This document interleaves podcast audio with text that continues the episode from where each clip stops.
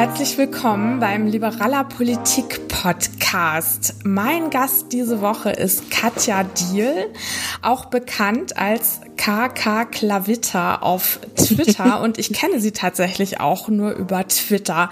Hallo Katja, herzlich willkommen.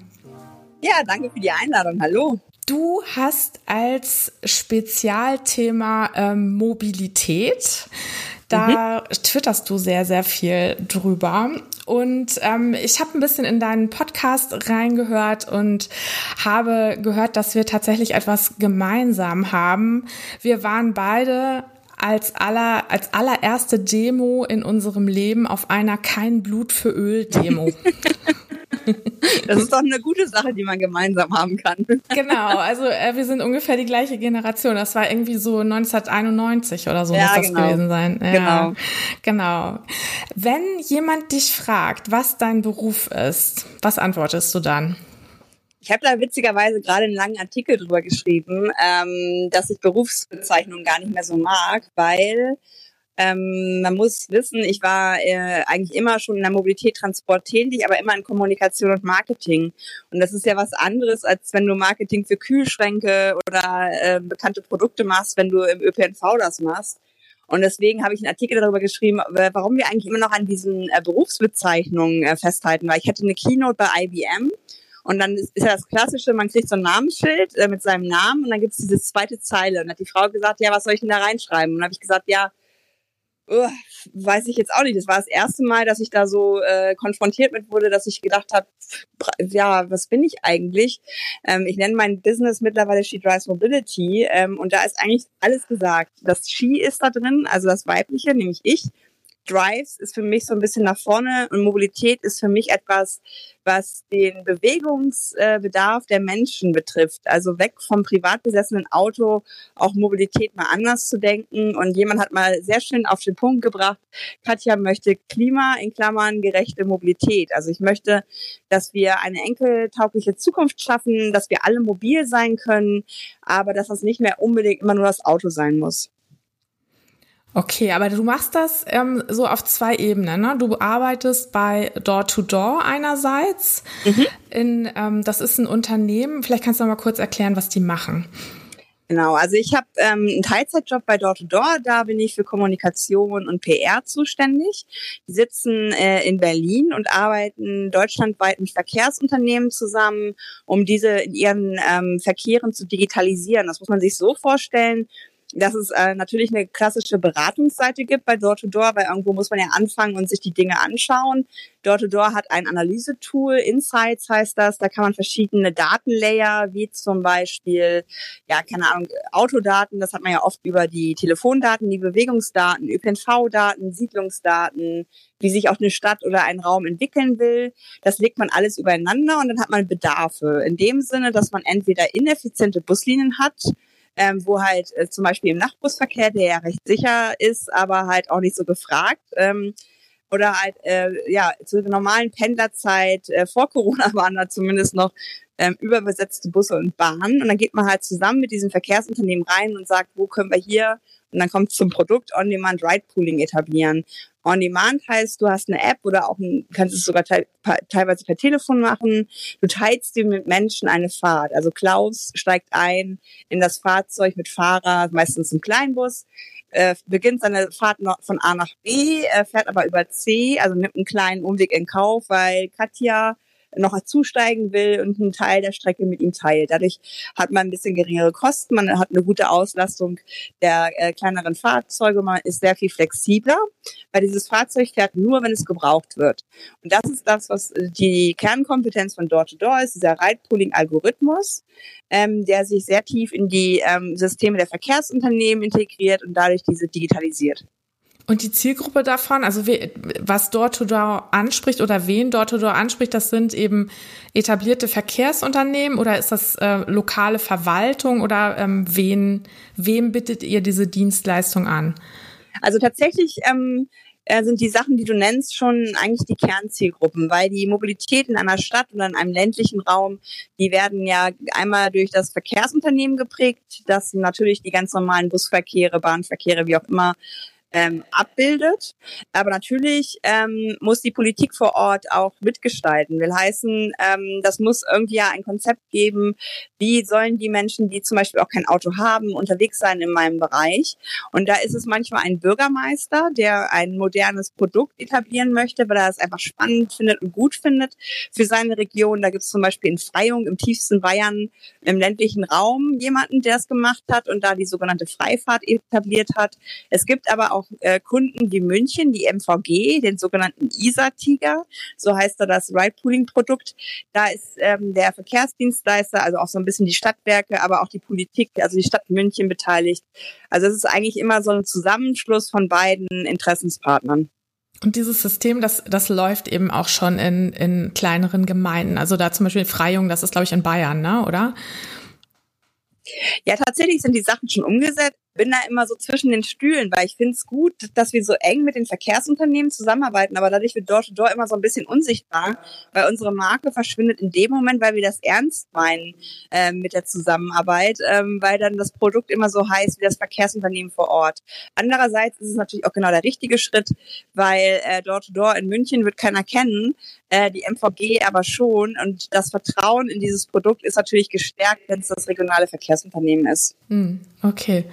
Ja, aber da, da kommen wir vielleicht nachher nochmal drauf zurück auf das Thema äh, Mobilität im ländlichen Raum, weil mich das nämlich als äh, Dorfbewohnerin auch wahnsinnig interessiert. weil ich spiele hier die ganze Zeit Mama-Taxi. Ja, ja, genau. Aber ähm, das ist, das machst du sozusagen in Teilzeit und die andere ähm, äh, Hälfte deiner Zeit bist du sozusagen als Speakerin und Aktivistin und Expertin, würde ich fast sagen, ähm, unterwegs. Ne? Oder wie würdest du das nennen, was du ansonsten machst? Ich habe mich sehr lange gegen den Begriff der Aktivistin gewehrt, weil Aktivisten, das waren für mich immer Menschen, die richtig mutig sind, die mit Schlauchbooten ähm, verhindern, dass das ähm, ja Überfischung droht, die sich auf Ölplattformen festketten. Also da hatte ich irgendwie so ein, so ein äh, Bild vor Augen, wo ich immer dachte, also so mutig bin ich doch gar nicht. Aber warum nennt ihr mich denn alle Aktivistin? Aber tatsächlich kam irgendwann ja wieder die Diskussion ähm, der Abwrackprämie. Und da habe ich gedacht, okay, wenn das ähm, Wort Aktivistin sich darauf bezieht, dass ich eine, für eine gute Zukunft äh, nicht nur der Autoindustrie, sondern für eine gute Zukunft aller sorgen will, okay, dann bin ich auch Aktivistin und dann rufe ich jetzt auch dazu auf, ähm, laut zu werden und sich dagegen zu wehren.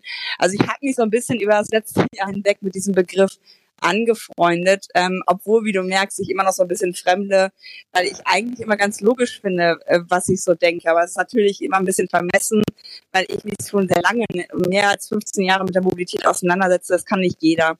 Tatsächlich vor Corona, ich sage immer so, äh, irgendwie ist es wie vor Christi, nach Christi mittlerweile, äh, man muss die Zeit, glaube ich, echt so ein bisschen anders denken. War ich sehr viel unterwegs. Ähm, ich wurde sehr oft gebucht, auch für Keynotes, für Moderation, aber auch für Workshops. Ähm, da sind einmal Unternehmen, die ihre Mobilität ändern wollen. Ich hatte sogar Fußballvereine, die vorhatten, mit mir auf ihre interne Mitarbeitermobilität zu schauen. Also es war ganz, ganz breit der Bogen. Denn wenn wir ehrlich sind, ist Mobilität ja eigentlich minütlich in unserem Leben. Irgendwie bewegen wir uns ja immer. Und dementsprechend ist dieses Thema natürlich auch sehr relevant. Hm.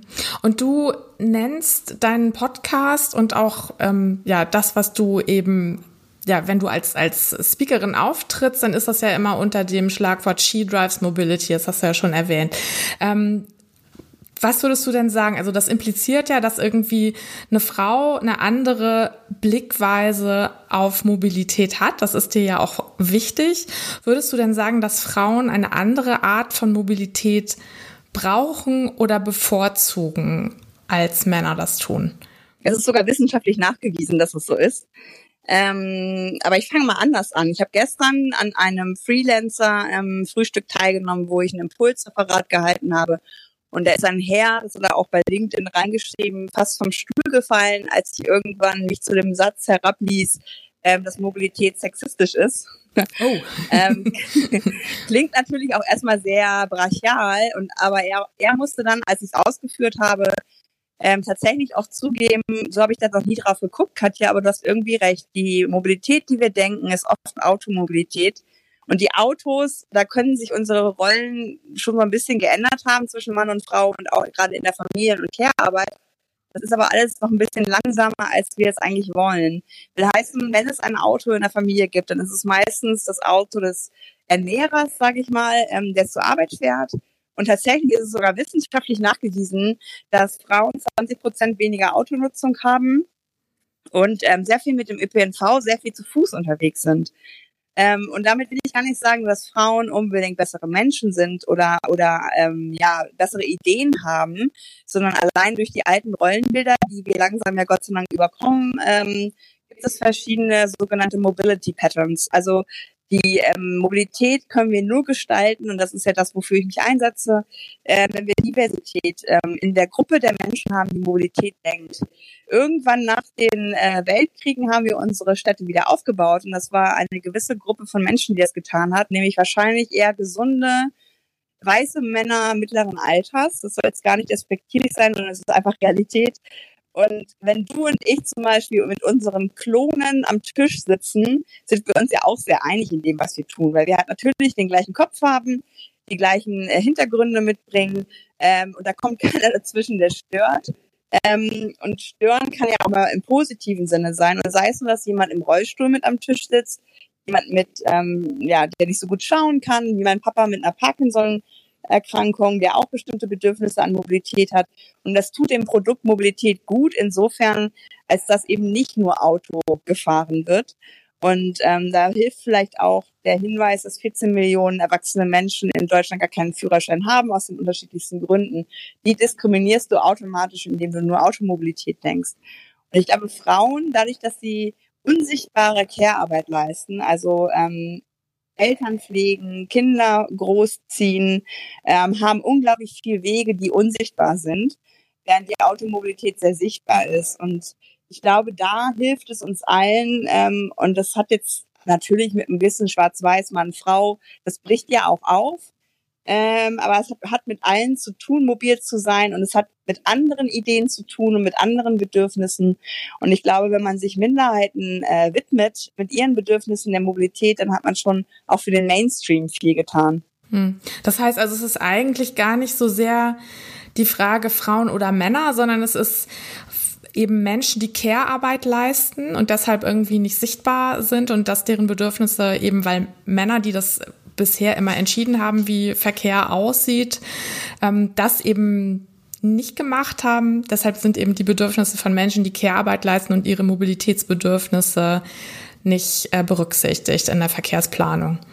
Ja, tatsächlich, ähm, so schlimm wie das gerade mit Corona alles ist, es hat ja ziemlich viele Dinge sehr klar ähm, zutage gebracht. Die Menschen, die Care-Arbeit leisten, sind unterbezahlt, haben meistens auch wirklich nicht gute Arbeitsbedingungen ähm, und sitzen tatsächlich oft nicht im Auto, weil es sind prekär Verdienende und in der Gruppe der prekär Verdienenden in Deutschland ist der geringste Autobesitz nämlich nur 50 Prozent. Hm. Will heißen, ähm, ein weiterer Pluspunkt auch für dieses Thema, ähm, die ähm, ÖPNV-Unternehmen waren da. Also es gab bis zu 90 Prozent Fahrgastrückgänge und trotzdem haben die Verkehrsunternehmen in Deutschland 80 Prozent ähm, ihrer Betriebe aufrechterhalten. Die haben nicht nach wirtschaftlichen Zahlen agiert, dann hätten sie nämlich einstellen müssen, sondern sie haben dieses Wort Daseinsvorsorge mit Inhalt gefüllt. Ich hatte gestern so einen Talk mit dem VDV-Präsidenten, das ist der Verband Deutscher Verkehrsunternehmen, Ingo Wortmann. Der hat gesagt, das sind für mich auch eigentlich die Guardians of Mobility, fand ich ein ganz schönes Wort, ähm, weil diese 20 Prozent Rückgang bei den ähm, Angebotsfragen kam natürlich auch daher, dass auch dort Menschen arbeiten, die sich um Pflege kümmern müssten, die die Kinder dann zu Hause hatten. Also es war halt kein Einbruch in dem Sinne, dass man eingespart hat. Und das gab es in den Medien leider auch so ein bisschen falsch beleuchtet, sondern das waren genauso Menschen, die wir auch sonst kennen, die halt bestimmte andere Aufgaben, gerade ähm, bis hin zu Risikogruppen, die nicht mehr fahren durften oder so. Und für mich ist das halt ein Zeichen dafür, dass ähm, gerade im Auto, obwohl das so präsent ist in unserer Mobilität, gar nicht unbedingt diejenigen sitzen, die jetzt gerade für uns wochenlang sehr gute Jobs gemacht haben in der Pflege. Und umso mehr möchte ich mich engagieren, dass Mobilität auch bezahlbar bleibt und dass wir viele Produkte haben. Wer weiterhin ähm, trotz guter Alternativen Auto fahren will, der wird das wahrscheinlich auch immer tun. Aber ich möchte die Leute, ähm, die sich vom Auto befreien möchten, auch in die Lage versetzen, das zu tun. Hm. Würdest du sagen, dass Autofahren so insgesamt betrachtet schon auch was Elitäres ist? jetzt denkst du mich wieder zu meinen aktivistischen Sätzen. ähm, ist aber tatsächlich so. Also ich glaube, und das ist auch nicht böse von mir gemeint. Ähm, du wirst es vielleicht selber erleben. Ich selber beschäftige mich gerade sehr viel auch mit meinem sozialisierten Rassismus, will ich es mal nennen. Also ich würde nie von mir sagen wollen, dass ich Rassistin bin, aber ich bin rassistisch aufgewachsen in dem Sinne, dass meine Kindheit zum Beispiel gar nicht so viele, ich war auch auf so einem sehr ähm, ländlichen Dorf, da gab es einfach dieses Multikulti nicht. Und das ist, glaube ich, etwas, was mich natürlich in einer gewissen Art und Weise geprägt hat. Ich will jetzt gar nicht auf die auf die Beispiele eingehen, die mir meinen eigenen Rassismus auch gespiegelt haben, wo ich nie drüber nachgedacht habe, was für Produkte es gab, wie man sich verkleidet hat. Und ähm, ja, ich glaube tatsächlich, dass wir manchmal ähm, so viele Privilegien haben, die wir als selbstverständlich erachten und die gar nicht mehr als Privilegien sehen, sondern als naturgegeben. Sind sie aber nicht. Ähm, ein Beispiel, ich diskutiere sehr oft mit Autofahrenden über den Begriff der Freiheit. Die sagen, du willst mir Freiheit nehmen, du willst meine kostenlosen Parkplätze auf einmal mit Kosten hinterlegen, du willst mir Raum nehmen in der Stadt. Dann sage ich immer, ich habe noch nie ein Auto besessen. Ich atme schon immer deine Abgase ein. Ich gebe schon immer Platz an dich ab. Ähm, ich habe keine eigene Fahrspur in Hamburg. Ähm, wo sind denn meine Privilegien und wo ist meine Freiheit? Also ich glaube, es tut uns allen gut, mal einen Schritt zurückzunehmen. Immer vorausgesetzt, wir wollen wirklich was ändern. Wenn es wirklich nur ein Lippenbekenntnis ist, können wir weitermachen wie bisher. Dann sehen wir die Klimakrise auf uns zurollen und in zwei Generationen haben wir echt ein Problem. Oder aber wir sagen, ich verzichte für dich auf etwas, damit wir es alle besser haben. Das haben wir bei Corona geschafft. Wir sind zu Hause geblieben, soweit wir es dann konnten. Und eigentlich für Leute, die wir ja gar nicht kannten. Warum nicht übertragen auf die Klimakrise und auch da mal nachschauen? Ähm, muss ich eine Kiwi äh, im Winter essen oder Erdbeeren? Muss ich jeden Weg mit meinem Auto machen? Ähm, einfach mal so die kleinen Dinge tun, weil das werden am Ende große Schritte. Hm. Jetzt zum Stichwort Freiheit. Ähm, ich habe jetzt heute gerade gelesen, dass der Anteil der äh, oder die Anzahl der Autos in Deutschland nochmal wieder zugenommen hat. Das hast du, glaube ich, auch auf Twitter äh, schon kommentiert, dass es irgendwie ja. noch mehr geworden sind, sind irgendwie mittlerweile fast 50 Millionen Fahrzeuge. Und das wird, wurde unter anderem in diesem Artikel in der Süddeutschen darauf zurückgeführt, dass mehr ältere Frauen jetzt Auto fahren. Ne? Also ich kenne das noch, meine Oma zum Beispiel, die hatte keinen Führerschein. Hier bei uns im Dorf gibt's auch Frauen der älteren Generation, die halt nicht selber fahren. Und für die ist es ja tatsächlich, ähm, ja, also es ist ja eigentlich schon ein gesellschaftlicher Fortschritt, wenn Frauen jetzt auch eben die Freiheit haben und ihnen zugetraut wird und sie sich auch selber zutrauen, mit dem Auto durch die Gegend zu fahren. Obwohl das natürlich, also ich stimme dir in allem, was du sagst, zu, dass man eine Verkehrswende braucht, aber diese, dieses Dilemma, was, was man hat. Ne? Also man möchte ja schon auch den einzelnen Menschen ermöglichen, sich zu entfalten. Ähm, und für manche ist ein Auto und äh, die Mobilität damit, die damit verbunden ist, eben ein Teil davon.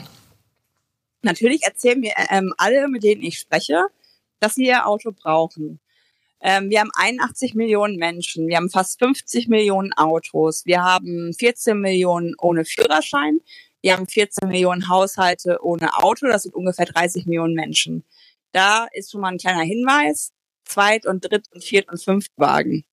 Ähm, dann nochmal der Hinweis, ähm, das Auto in Deutschland, im Durchschnitt bewegt es sich 45 Minuten am Tag mit 1,2 Personen. Wie kommt so eine Statistik zustande, wenn doch alle ihr Auto brauchen? Ähm, ich glaube, wir belügen uns selber. Und das ist, glaube ich, so was ähnliches, ähm, wie mit Diäten und mit, ich müsste mal wieder Sport machen. Wir wissen eigentlich, Auto ist so eine Art Guilty Pleasure für sehr viele. Ähm, ich will überhaupt nicht kleinreden, dass es Leute gibt, die auf ihr Auto angewiesen sind. Mein Vater wohnt im Emsland mit Mama und der kann nur mobil sein, wenn sie ihn fährt, weil er halt Parkinson hat. Und die haben sich auch einen Golf Plus gekauft, weil er aufgrund der Erkrankung ähm, da halt gerne drin sitzt, weil es halt so ein hoher Einstieg ist. Also auch ihn will ich da gar nicht äh, im Ziel haben, wenn ich sage, äh, passt mal auf eure Automobilität auf. Aber die, die Statistiken, meine Eltern fahren täglich Auto. Und eine Statistik, wo ein Auto 45 Minuten am Tag bei 50 Millionen Autos, da stehen ganz schön viele rum. Ähm, hier in Eimsbüttel in Hamburg habe ich das täglich vor der Haustür. Es gibt hier Autos, die haben schon total verklebte Scheiben. Ähm, weil die schon so lange nicht mehr bewegt worden sind. Es gibt diese Bullies, die bewegen sich nur im Sommer, weil da Vanlife gemacht wird. Im Sommer stehen, äh, im Winter stehen die auch nur rum. Warum hier im Wohnviertel? Will heißen, ähm, erstmal anders denken. In dem Sinne können Menschen nicht vor der Stadt irgendwie ihre Autos lassen oder ihre Bullies, wenn sie die doch eh nicht täglich bewegen. Können wir da nicht irgendwie eine andere Mobilität denken? Können wir nicht Stadtraum als etwas Wertvolles erachten, wo wir nicht nur ein Blech mit bevorraten? Was du gesagt hast, das stimmt natürlich für die Statistik. Will heißen, es war eine Zeit lang, und die ist noch gar nicht so lange weg, da musste der Mann genehmigen, dass du einen Führerschein machst als Frau. Furchtbar genug. Und Frauen auch sehr gut äh, arbeiten, auch in Vollzeit, Teilzeit, wie auch immer, und brauchen aber ein Auto, um äh, dieses ganze Mobilitätsmanagement hinzukriegen. Und ich glaube tatsächlich, dass es halt auch schwierig sein wird, äh, das nicht als Auto zu denken, weil natürlich in bestimmten Bereichen von Deutschland hast du keine andere Chance. Ich frage mich dann aber auch immer, ähm, warum machen wir nicht zusammen anderen ähm, Alternativen auch die Wege auf?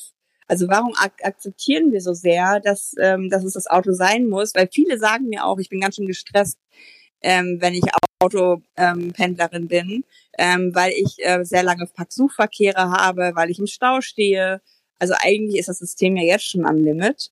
Und wir müssen auch zugeben, dass viele jetzt sagen, ja, das mit den steigenden Zulassungszahlen, das kommt von Corona, stimmt nicht, weil das sind ja die Autos, die schon vor Corona ge äh, gekauft worden sind. Also es ist einfach eine Entwicklung, es macht mir einfach echt Sorge, äh, wohin das noch führen soll, weil ich habe jetzt gerade vor zwei Tagen eine Stunde gebraucht, bis ich einen Parkplatz gefunden habe. Und ich habe da ehrlich gesagt keine Gelüste, jeden Tag zu machen. Hm. Ja, vielleicht muss man auch so ein bisschen unterscheiden zwischen ähm, Fahrzeugen, die für Freizeit und Spaß da sind. Also ich habe das hier auf dem Land beobachtet, das war mir überhaupt nicht bekannt, bevor ich vor fünf Jahren hier rausgezogen bin. Es gibt tatsächlich Leute, die treffen sich, um gemeinsam mit einem Oldtimer mit 60 kmh über die Landstraße zu fahren. Da sieht man hier manchmal irgendwie so 20, 30 Autos, sitzen überall grauhaarige Leute drin und die machen dann so eine kleine gemütliche Ausfahrt. Das ist ja was anderes als Mobilität. Oder auch wenn jemand da seinen Bulli in einem Spüttel stehen hat und dann irgendwie im Sommer damit äh, äh, an die Ostsee fährt und da drin übernachtet oder so. Das sind ja, sind ja irgendwie noch unterschiedliche Aspekte von, von Autofahren ja. und Autobesitz. Ne? Also, oder auch dieses, ich habe ein schnelles Auto und fahre damit gerne mit 200 Sachen über die Autobahn, wenn ich kann. Auch das hat ja weniger mit Mobilität als irgendwie mit, mit Freizeitverhalten zu tun. Und ähm, je voller es wird in den Städten und auf den Straßen, desto eher, finde ich, braucht man da auch irgendwie eine Differenzierung zwischen diesen beiden Verhaltensmustern irgendwie. Ja, ich glaube tatsächlich, dass wir einfach sehr gut an das, das wie gesagt, das, das, was ich eben nannte mit dem Rassismus und so, ne, wir sind halt sehr gut damit. Ähm, in Keynotes beleuchte ich dieses System der Blindspots auch immer. Das ist so, ein, ähm, so eine Erklärung auch von, von bestimmten Verhaltensweisen. Du hast ein sogenanntes Framing, also wie so ein Bilderrahmen hast du hast du ähm, dein Leben, was du dir so aufgebaut hast und wo du auch eigentlich ahnst, wenn alle so leben würden wie ich, wäre die Welt schon völlig zugrunde gerichtet. Du kannst es aber. Du, du, es ist nicht verboten, hier in Eimsbüttel zu fahren, äh, zu parken. Es ist nicht verboten, fünf Autos zu haben. Es ist Freiheit äh, ist ja für manche auch sowas. Aber Natürlich weißt du insgeheim, dass das eigentlich ähm, auf den Schultern von anderen Menschen ähm, ruht, die äh, verzichten auf Platz, auf, auf Ruhe, auf, auf gesunde Luft und der lässt aber in dein Framing nur die Dinge rein, die dich bestärken. Und das ist bei der Automobilität, das muss man auch anerkennen, für viele Sicherheit, für manche ist es das zweite Wohnzimmer, Viele wollen sich gar nicht den, den, den Platz mit anderen Leuten teilen und gar nicht deswegen in den Bus einsteigen. Und so manch einer hat auch im Auto oder manch eine ähm, die einzige private Zeit des Tages. Weil wir so durchgetaktet sind mit Familie, Beruf und Hobbys, dass manchmal Leute, wenn sie im Auto sitzen äh, und ihre Musik hören, ihren Geruch haben, ihren privaten Space haben, dass das vielleicht am Tag der einzige Moment ist, wo sie mit sich sind. Und das sind alles Sachen, das ist mir auch völlig bewusst, die eine öffentliche Mobilität nicht leisten kann, so wie sie jetzt aufgestellt ist. Und deswegen bin ich auch sehr bewusst bei Door-to-Door, weil da für mich ein Fenster aufgeht in Sachen Digitalisierung, das auf dem Basisprodukt aufsetzt. Das Basisprodukt ist für alle bezahlbar. Ähm, hat vielleicht weniger Komfort als andere Sachen, aber das kannst du ja bis nach Volocopter hochsteigern. Das kann ja letztlich auch diese autonomen Flugtaxen kann ja auch angebunden werden in so einer App oder wie auch immer. Also ich hoffe, dass wir das hinkriegen, dass da jeder seinen Komfort findet, aber ohne ein bisschen Kompromiss im Sinne von, ich teile mir das mit anderen Leuten, wird es nicht gehen. Hm. Ja, ja, aber ich, ich finde tatsächlich ganz interessant, dass das mit dem Autofahren außer Mobilität noch so viele andere Sachen ja, verbunden definitiv. sind. Ne? Also, mhm. also zum Beispiel, ich glaube, für manche Leute ist es auch so ein zweiter Körper. Ne? Also mhm. man kauft sich einen schnittigen, schicken Vintage-Körper in der Lieblingsfarbe und damit ist man dann unterwegs und sieht dann auf einmal wahnsinnig cool aus, auch wenn man in Wirklichkeit vielleicht ähm, so als Mensch gar nicht so wahnsinnig cool aussieht. Ne? Mhm. Und diese, diese ganzen Funktionen, die du auch gerade genannt hast, ne, dieses äh, Privatsphäre haben, laut Musik mhm. anmachen oder was, was ich bei mir selber beobachte, ist, dass Autofahren einfach mal so eine Zeit ist, wo keiner was von mir will. Ja. Ne? Also das, ich genieße das manchmal wirklich einfach mal so eine Dreiviertelstunde, ah, jetzt muss ich da und da hinfahren. Und dann weiß ich, in der Zeit will niemand von mir, dass ich arbeite, keiner will, dass ich Wäsche mache, keiner will ähm, mich mit irgendwas zutexten oder so, sondern ich, ich habe da diese Tätigkeit, die dann in dem Moment so eine Auszeit für mich ist.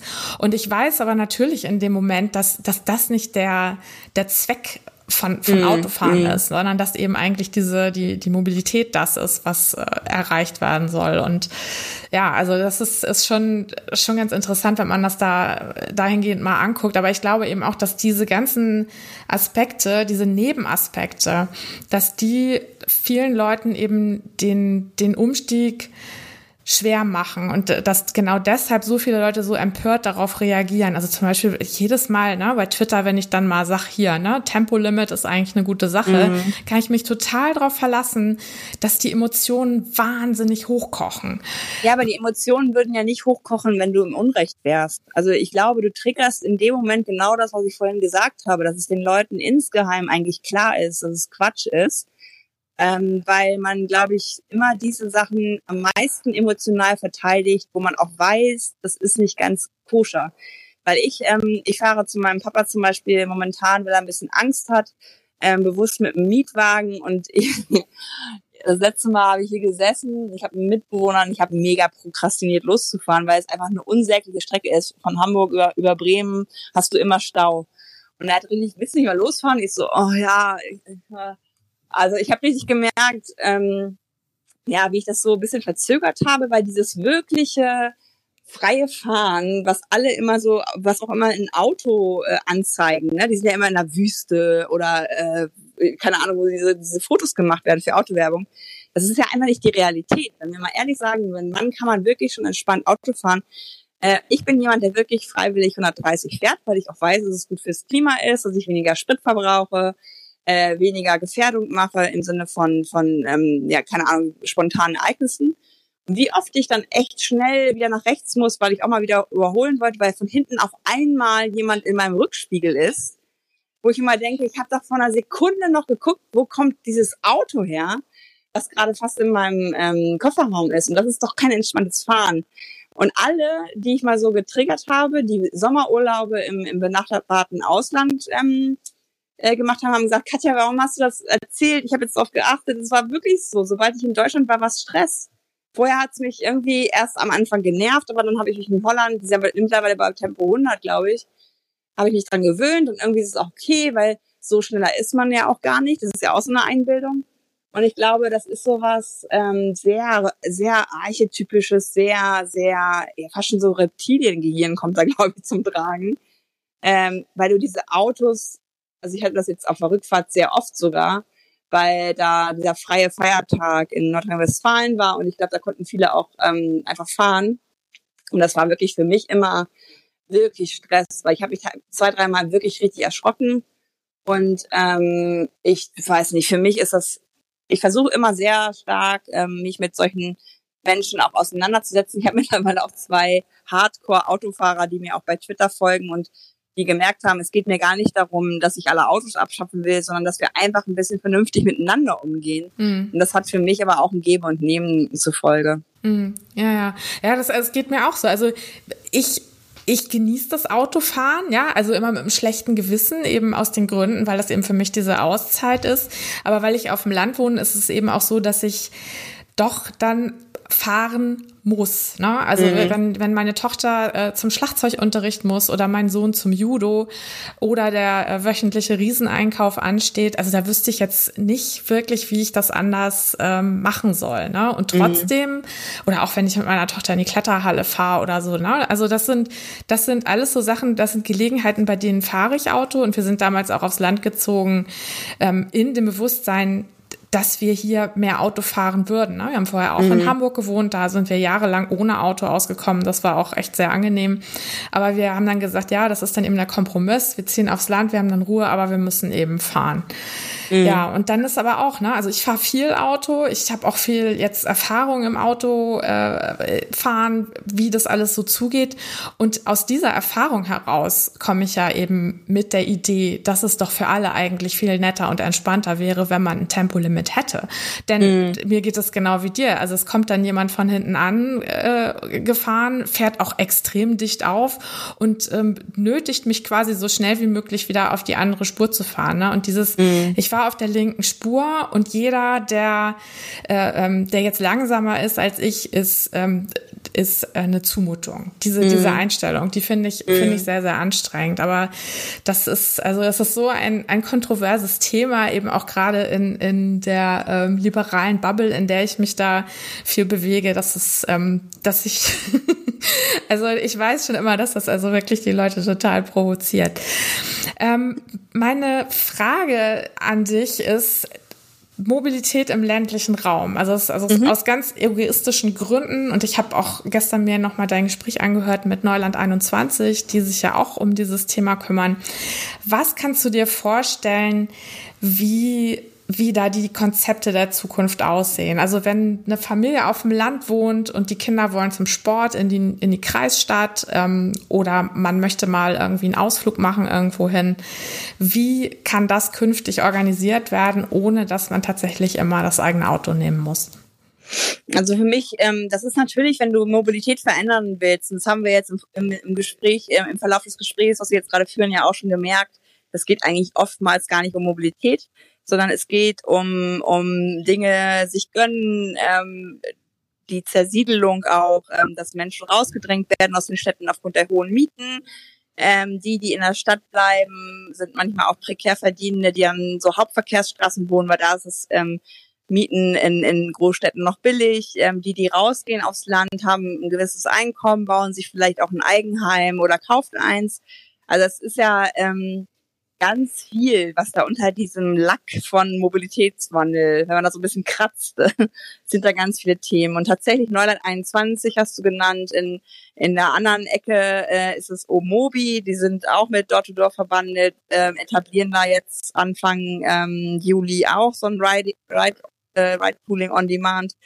Das ist zum Beispiel ein Bereich, wo ähm, zwei äh, Pole äh, sozusagen ähm, befriedigt werden, weil in äh, dem Bereich von Oberbayern fahren viele Tagestouristen aus München aus mit dem Auto, weil es gibt da zwar eine Bahn, aber die Feinverteilung in der Fläche funktioniert nicht so gut. Und da soll jetzt Omobi, die machen da jetzt ein, ein, ein, ein Busangebot on demand, ähm, dass die Leute ähm, mit der Bahn fahren, ab Bahnhof dann in dieses Angebot steigen können. Ein zweiter Aspekt war, dass da zum Beispiel auch sehr ähm, renommierte Kliniken sind. Da ist auch ein gewisser Verkehr im Sinne von Besuch oder Leuten, die da halt auch ähm, vor Ort sich bewegen wollen. Ich glaube, es braucht immer die Menschen vor Ort, die Lust haben, was zu verändern, weil ohne, dass es jemand tut, macht es keiner. So simpel ist es auch schon. Ähm, 921 und Mobi sind sehr junge Menschen. Ich würde jetzt mal so schätzen, Anfang, Mitte 30, Ende 30, die auch bewusst zurückgegangen sind, einmal nach Brandenburg und einmal halt nach Oberbayern, weil sie ihre Familien dort haben, ihre Familien dort auch zum Teil gegründet haben und gesagt haben, ich möchte hier wohnen, aber ich akzeptiere nicht die, die Rahmenbedingungen, die ich vorfinde. Dabei ist Neuland 21 ja sogar noch ein bisschen größer gefasst. Die wollen ja sehr viele Projekte umsetzen. Es ist ja nicht nur die Mobilität, es ist das Wohnen, die Digitalisierung an sich. Es geht ja auch um, um erneuerbare Energien. Was kann man da tun?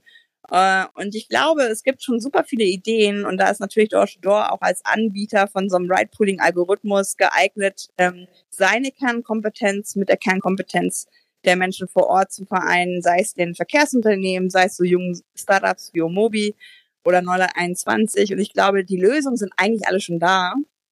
Wir müssen aber erstens zugeben, ähm, ja, was ist mir Mehrwert, meine eigene Bequemlichkeit oder der Mehrwert der Klimagerechtigkeit für alle? Weil in dem Moment, wo du Automobilität änderst, gibst du irgendwas weg, was dir eigentlich ja sehr entgegenkam. Du hast vom Haus jemanden, ich jetzt was gesagt, so, so personalisiert ist es aber auch vielleicht.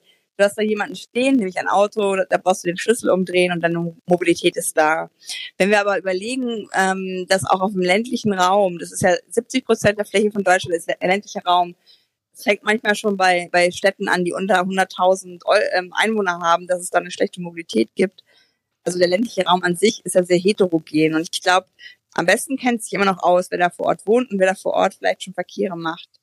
Ähm, 6000 Bahnkilometer sind abgebaut worden in den letzten Jahrzehnten. Das sind natürlich gerade die Bahnkilometer, die uns jetzt fehlen, nämlich die Regionalbahnen.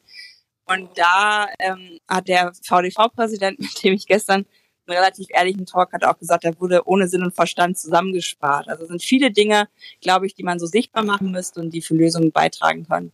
Hm.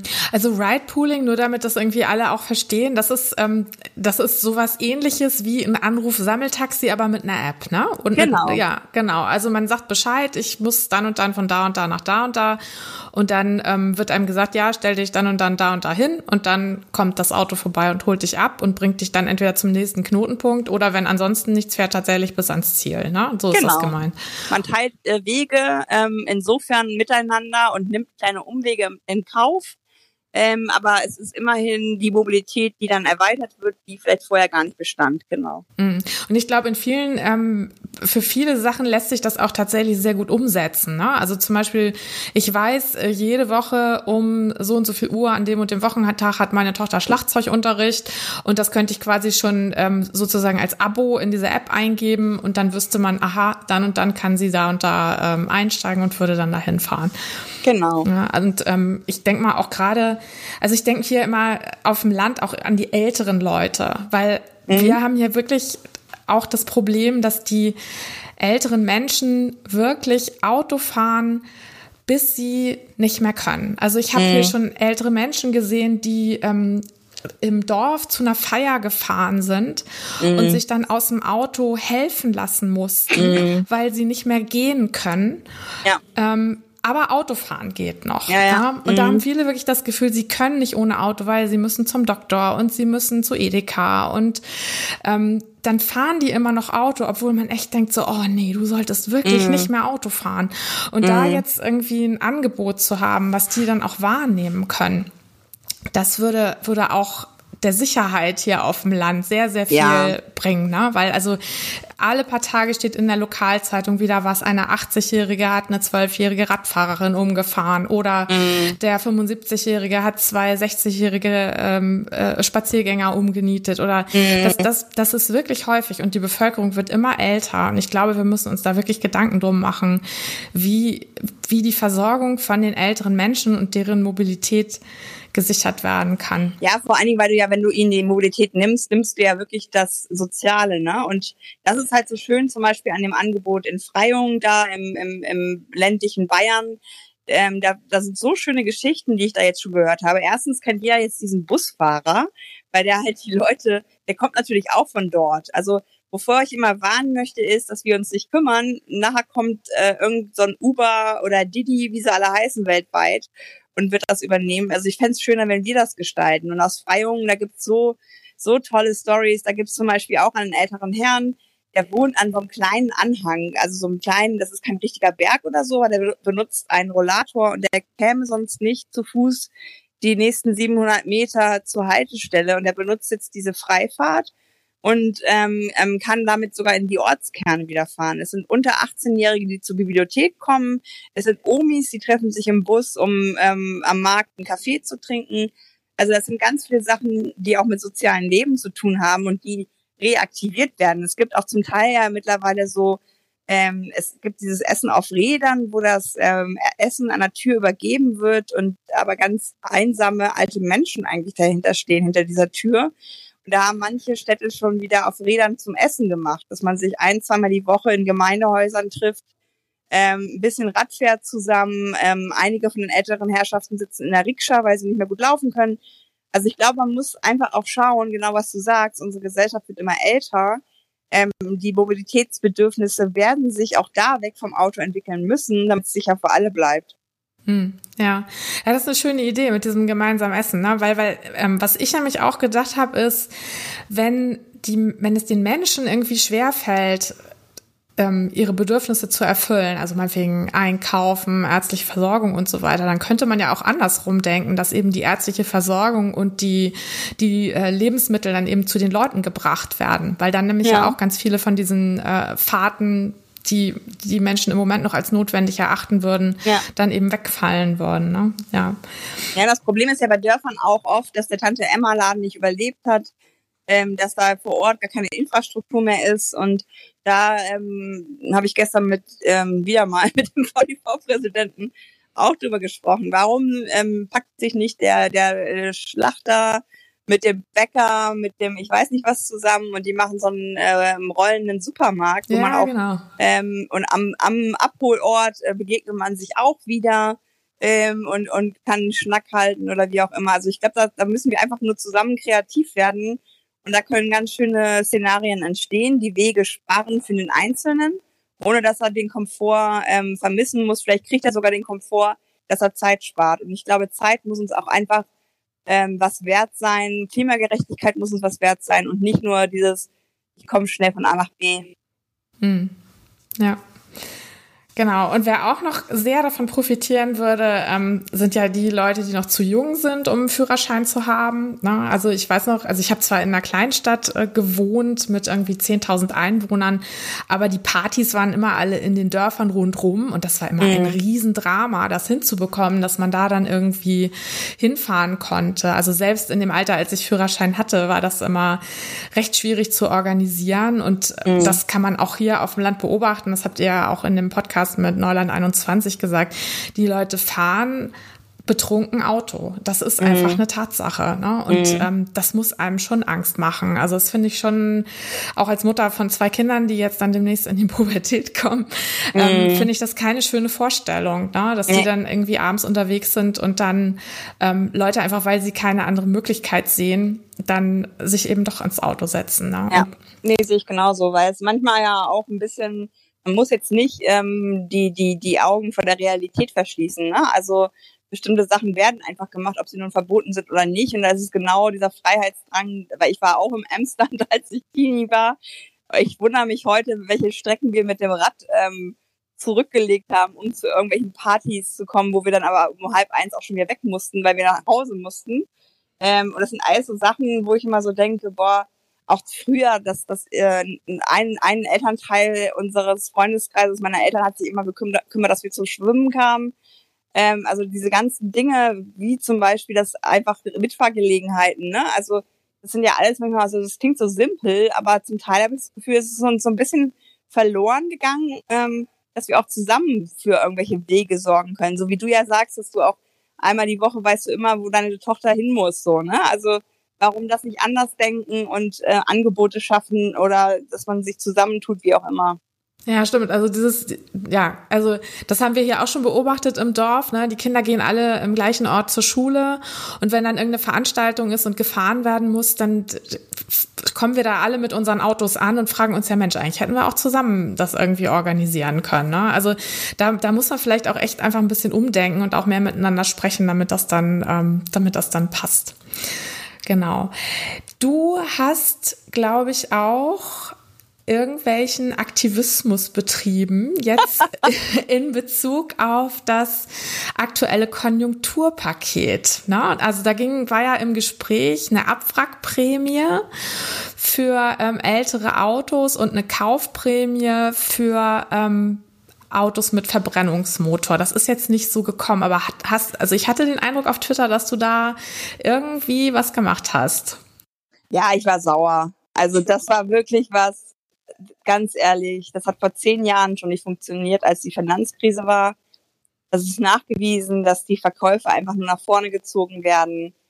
Und ich war wirklich massiv enttäuscht von Herbert Dies, Vorstandsvorsitzender ähm, der Volkswagen AG, weil ich eigentlich immer so gesehen hatte, er ist auf jeden Fall einer derjenigen, die es verstanden hat. Aber natürlich sind quartalsgetriebene Unternehmen, ähm, und das ist halt das Kaputte am System, ähm, da, so ein System bleibt zwei Wochen stehen und was nicht alles nötig wird, um dieses System zu retten. Ne? Also es ist einfach nochmal so ein Spiegel dessen, wo ich sage, wow, wir müssen echt ganzheitlich an dieses Thema ran, wie der gesellschaftliche Wandel laufen soll. Und da habe ich echt, da habe ich gedacht, ich platz hier gleich. Da habe ich einmal so einen spontanen Shortcast bei Twitter auch gemacht, habe mich aufgeregt. Und ähm, es wird es, es wird nichts helfen. Also es ist halt nichts, ähm, was was was geholfen hätte, weder der, weder dem Klima, dem hätte es geschädigt. Es gibt keinen sauberen Diesel, es gibt keine sauberen Benziner. Das, dieses Narrativ ist einfach so krumm, weil die Autos ja auch immer größer werden. Ähm, gehen die ganzen guten Effekte der, der tollen Technologie, die es so gibt, einfach auch verloren. Und es kann einfach nicht sein, nur weil unsere deutsche Autoindustrie nicht in der Lage war, bis heute in anständiger Menge ähm, Elektrofahrzeuge zu produzieren. Ähm, ja, das, ähm, ich habe mich gefreut, dass wir es abgewunken haben, weil da, glaube ich, ganz viele in der, in der Gesellschaft auch ähm, laut geworden sind und gesagt haben, wir akzeptieren das nicht. Und was du wahrscheinlich anspielst, ich habe einmal auch schon im November, da war ja die Elektrokaufprämie gekommen, und da habe ich auch gesagt, was, was würdet ihr eigentlich machen, wenn ihr 6000 Euro bekommt? Würdet ihr ein Auto kaufen, ähm, ein, ein Lastenfahrrad, die Bahncard 100 mal ausprobieren äh, oder würdet ihr euch ein E-Auto kaufen? Da haben ähm, 25.000 Menschen mitgemacht, also abgestimmt. Die Reichweite war noch um einiges höher. Und äh, über 50 Prozent haben gesagt, ich würde dann mal die Bahncard 100 ausprobieren. Hm. Ähm, weil natürlich ist es was, was, was kostet, was aber in der Relation zu den Unterhaltungskosten von einem Auto gar nicht so teuer ist. Ähm, und du hast ja, wenn du die Bahncard 100 hast, den Fernverkehr, den Regionalverkehr und den ÖPNV vor Ort, also eigentlich eine Freifahrt in ganz Deutschland. Und ähm, das fand ich halt ein cooles ähm, Feedback. Natürlich habe ich eine gewisse Bubble, will ich gar nicht ähm, verneinen. Aber ich glaube, vor dem Hintergrund ähm, klimagerechte ähm, Mobilität ist die Förderung ähm, und was da diskutiert wurde, dass halt auch sogar Verbrenner gefördert werden sollten, einfach ungerecht. Weil wer kann sich einen Neuwagen leisten? Wer ist in der Lage, ähm, diese, diese Summen zu investieren? Wer in Kurzarbeit, wer vom Pflegepersonal ähm, macht sich den Gedanken, ein Auto anzuschaffen? Und das hat mich wirklich aufgeregt, dass wir uns auf die Balkone stellen und klatschen. Das ist, finde ich, fast schon höhnisch. Wenn man dann ähm, solche Sachen in einer einzelnen Industrie, die immer als Schlüsselindustrie ähm, dargestellt wird. Sie ist sicherlich eine wichtige Industrie für Deutschland, das will ich gar nicht abreden. Aber es arbeiten mehr Menschen in, in der Pflege, es arbeiten mehr Menschen in, in nicht produzierenden Gewerbe, wie zum Beispiel Gastronomie und so weiter. Nur ein Auto ist natürlich was, was du hinterher sehen kannst. Mhm, Pflegearbeit, ja. Gastronomie und so weiter siehst du nicht oder Kultur. Und das hat mich wirklich ein bisschen aufgebracht, das stimmt. Ja. Bist du denn jetzt einigermaßen zufrieden mit diesem Konjunkturpaket. Da sind ja mehrere Maßnahmen zur Mobilität drin. Also jetzt nicht nur diese Elektroauto-Prämie, sondern auch ÖPNV und Bahn bekommen, glaube ich, auch was ab. ÖPNV und Bahn bekommen weniger als die Autobranche.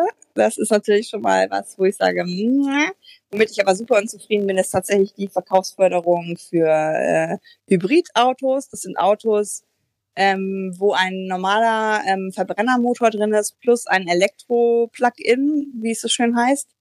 Die meisten Plug-ins werden aber so genutzt, dass sie teilweise mit original verpackten ähm, Ladekabel wieder zurückgehen, ähm, weil Leute nur Verbrenner benutzt haben in diesem Auto. Und das ist dann nämlich ein Problem, weil durch die Batterie gibt es ein zusätzliches Gewicht, also auch einen höheren Verbrauch. Und da ist uns gar nicht mitgeholfen mit äh, Hybridautos. Der ähm, Stefan Hayek von der Wirtschaftswoche hat da schon fast eine Kolumne jetzt auch zu etabliert, ähm, ähm, was für ein Quatsch diese Hybride sind, dass es wirklich nur Greenwashing ist. Ähm, und das ärgert mich tatsächlich, dass es das ähm, Hintertürchen gibt für die Autoindustrie, weil die haben sie in einigermaßen Stückzahl da. Leute, die sich gerade umhören, und elektrisch werden wollen mit ihrem Auto, kriegen zum Teil gar keine äh, Lieferfristen mehr genannt von hiesigen Herstellern, weil die einfach nicht in der Lage sind, die Stückzahlen zu produzieren. Auf den Halden der Autoindustrie stehen natürlich die Verbrenner gerade rum, die würden sie gerne loswerden. Ähm, und damit bin ich nicht zufrieden, dass man diese Hybridtechnologie, die eigentlich nichts fürs Klima tut, sondern eher schädlich sein kann, ähm, gefördert hat. Mich freut aber, dass es ein Konjunkturpaket geworden ist und nicht ein Wir retten die Autoindustrie Paket. Denn da hast du recht, es sind alle möglichen Dinge mit drin. Es soll Ladesäuleninfrastruktur geschaffen werden. Es gibt Gelder ähm, für, für ÖPNV ähm, und da sind auch alle mit zufrieden mit diesem ersten Signal. Man muss dazu aber ein bisschen die ähm, Materie kennen, weil eigentlich sind die Bundesländer für den ÖPNV ähm, zuständig und da muss jetzt jedes Land für sich nochmal ähm, Engagement zeigen. Das kann aber natürlich und wird es auch bis nach der Sommerpause dauern. Hm. Findest du denn den Fokus bei dieser Kaufprämie auf das Elektroauto, ja, die Hybride können wir mal weglassen. Also das ist, ähm, finde ich auch, also für fürs Klima wahrscheinlich äh, nicht das Richtige.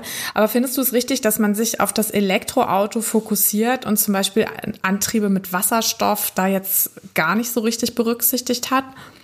Also tatsächlich, wenn du dich ähm, mit den Nerds unterhältst, die sagen, in einer, in einer Pkw-Sparte macht das keinen Sinn es müsste ja auch eine Art Ladeinfrastruktur, also die Tankstellen müssten nachgerüstet werden und so weiter. Und dieses Technologie offen, da gehen, glaube ich, einigen, wenn sie das jetzt hören, auch schon wieder die Nackenhaare hoch. Ähm, wo es Sinn macht, Wasserstoff ist zum Beispiel ähm, im ÖPNV oder auch bei den Zügen, weil du da ganz andere ähm, Reichweiten erreichst und ganz andere ja ähm, neutrale, klimaneutrale ähm, Dinge erreichst. Also bei den Wasserstoffen ähm, da scheiden sich tatsächlich die Geister. Also da bin ich jetzt auch nicht die ganz im tiefsten mit drin ist. Ähm, so wie ich es verstanden habe, ist es aber wirklich für den Pkw-Bereich sehr schwierig, auch weil diese Infrastruktur, um, um, um ähm, entsprechend Reichweite zu generieren, dass du halt auch die Tankstellen hast und so weiter, das wäre sehr kompliziert. Ähm, da raten eigentlich alle zu voll elektrisch im, im Sinne von dem klassischen, ja. Hm. Hast du denn Forderungen an die Politik? Also wenn du jetzt sozusagen so Wunschkonzert hättest, was, was würdest du dir von der Bundespolitik wünschen und was würdest du dir von Lokalpolitikerinnen wünschen? Ich würde mir von äh, Bundespolitik wünschen, eine Woche lang Rad zu fahren, konsequent und einfach mal mitzukriegen, wie es ist, Rad zu fahren in Deutschland oder auch in deutschen Städten. Und dann vielleicht mal einen Perspektivwechsel hinzubekommen, ähm, wie man sich so fühlt. Ähm, ich würde mir von Bundespolitik wünschen, mit allen zu reden und nicht nur mit der Autoindustrie. Im letzten Jahr hat zum Beispiel Herr Scheuer die Umweltverbände gar nicht eingeladen, glaube ich. Ähm, und natürlich kann man sich keine valide Meinung äh, bilden, wenn man nur einer Gruppe, da sind wir wieder bei Diversität, äh, wenn man nur eine Gruppe ähm, zu Gast hat. Ähm, ich glaube tatsächlich, dass es gut tun würde, auch in Richtung Startups zu gucken, weil da sind viele tolle Ideen. Das Geld kriegen Startups aber meistens nur für die erste Phase. Für die Wachstumsphase sind leider im Gegensatz zu Amerika nicht so viele bereit, ähm, Gelder zu, zu schießen. Da braucht es einfach auch ein bisschen bundespolitischen Willen. Und ich würde mir wünschen, dass wir wirklich europaweit denken ähm, um äh, einfach eine Lösung zu schaffen, dass endlich mal eine Plattform hier in Deutschland bleibt. Amazon ist uneinholbar, steht aber auf den äh, prekären Beschäftigungsverhältnissen, die es auch in Amerika gibt oder wie auch immer man den Kern dieses Unternehmens ähm, bezeichnen will. Da haben wir ja alle ein bisschen verfolgt, wie die da arbeiten, dass sie ohne Arbeitsschutz jetzt auch während Corona, klar wird Amazon Deutschland da anders agieren, aber letztlich ist der große amerikanische Bruder ja dahinter ähm, Mobilitätsplattformen wie Uber, die ich schon genannt habe in Amerika, haben auch ein gewisses Geschäftsmodell, was mir nicht gefällt. Also ich würde mir wünschen, dass wir eine europäische Mobilitätsplattform etablieren, wo jeder seinen Stecker reinstecken kann, der eine Lösung ähm, vorhat und wo auch die Kundin dann selber entscheiden darf, was sie nutzt. Das ist so mein Traumbild. Hm. Und was können Lokalpolitiker da machen oder Politikerinnen? Dasselbe, auch mal aufs Rad. okay. Oder auch mal in den ländlichen Raum und einfach mal schauen, was für Möglichkeiten gibt es, denen zuzuhören, die da was verändern und denen die Möglichkeiten geben, auch gehört zu werden. Mhm. Ja, und ähm, eine Frage habe ich noch an dich. Wenn du ein Ministerium übernehmen müsstest, also du wirst jetzt von mir gezwungen, ähm, in Bund, Land oder es darf auch ein EU-Kommissariat sein, welches würdest du dir dann aussuchen und warum? Ich würde in der EU was etablieren für äh, Mobilität und Innovation. Also, dass man wirklich eine neue Schnittstelle vielleicht auch mal schafft, wo Leute äh, anders aufeinander zugehen, wo man gar nicht in den, ich glaube tatsächlich, diese alten Strukturen zu ändern, ist so schwierig. Du musst dir nur mal das Silo-Modell des Verkehrsministeriums anschauen, wo in, der, wo in den obersten drei ähm, Führungsetagen, glaube ich, eine Frau, die Frau Zieschank, äh, tätig ist. Und wenn du da die Silo-Struktur anschaust, da ist einer für Schienengüterverkehr, einer für Wassergüterverkehr, einer für Straßenverkehr, einer für Bahnverkehr. Und alle haben ihr Silo und ihre Budgets. Und ich glaube, da mangelt es an etwas Übergreifendem. Und da würde ich wahrscheinlich auf Europaebene irgendwie Mobilität und Innovation gründen, keine Ahnung. Äh, und mir zum einen die, die etablierte Industrie ranholen, der ich auch eine hohe Wertschätzung entgegenbringe.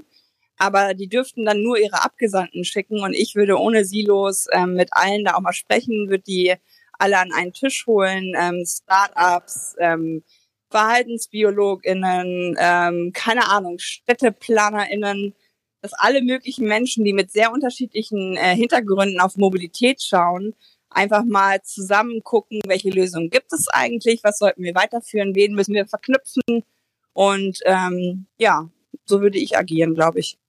Also ein ähm, Querschnittskommissariat für Mobilität und Innovation. Ja, das finde ich super. ja, liebe Katja, vielen Dank, dass du mit mir gesprochen hast. Also es war sehr, sehr spannend, gerne. mal eine ganz andere Perspektive. Ja. Ich wünsche dir weiter viel Erfolg bei allem, was du tust und wünsche dir noch einen schönen Tag. Dankeschön. Schönen Tag dir auch noch. Ja. Das war der Liberaler Politik Podcast mit Martina Behmsteck. Wenn es dir gefallen hat, freue ich mich, wenn du eine Bewertung dalässt, zum Beispiel bei Apple Podcasts, denn das erleichtert es anderen Hörerinnen und Hörern, diesen Podcast zu finden. Auch über ein Abo freue ich mich und wenn du beim nächsten Mal wieder dabei bist.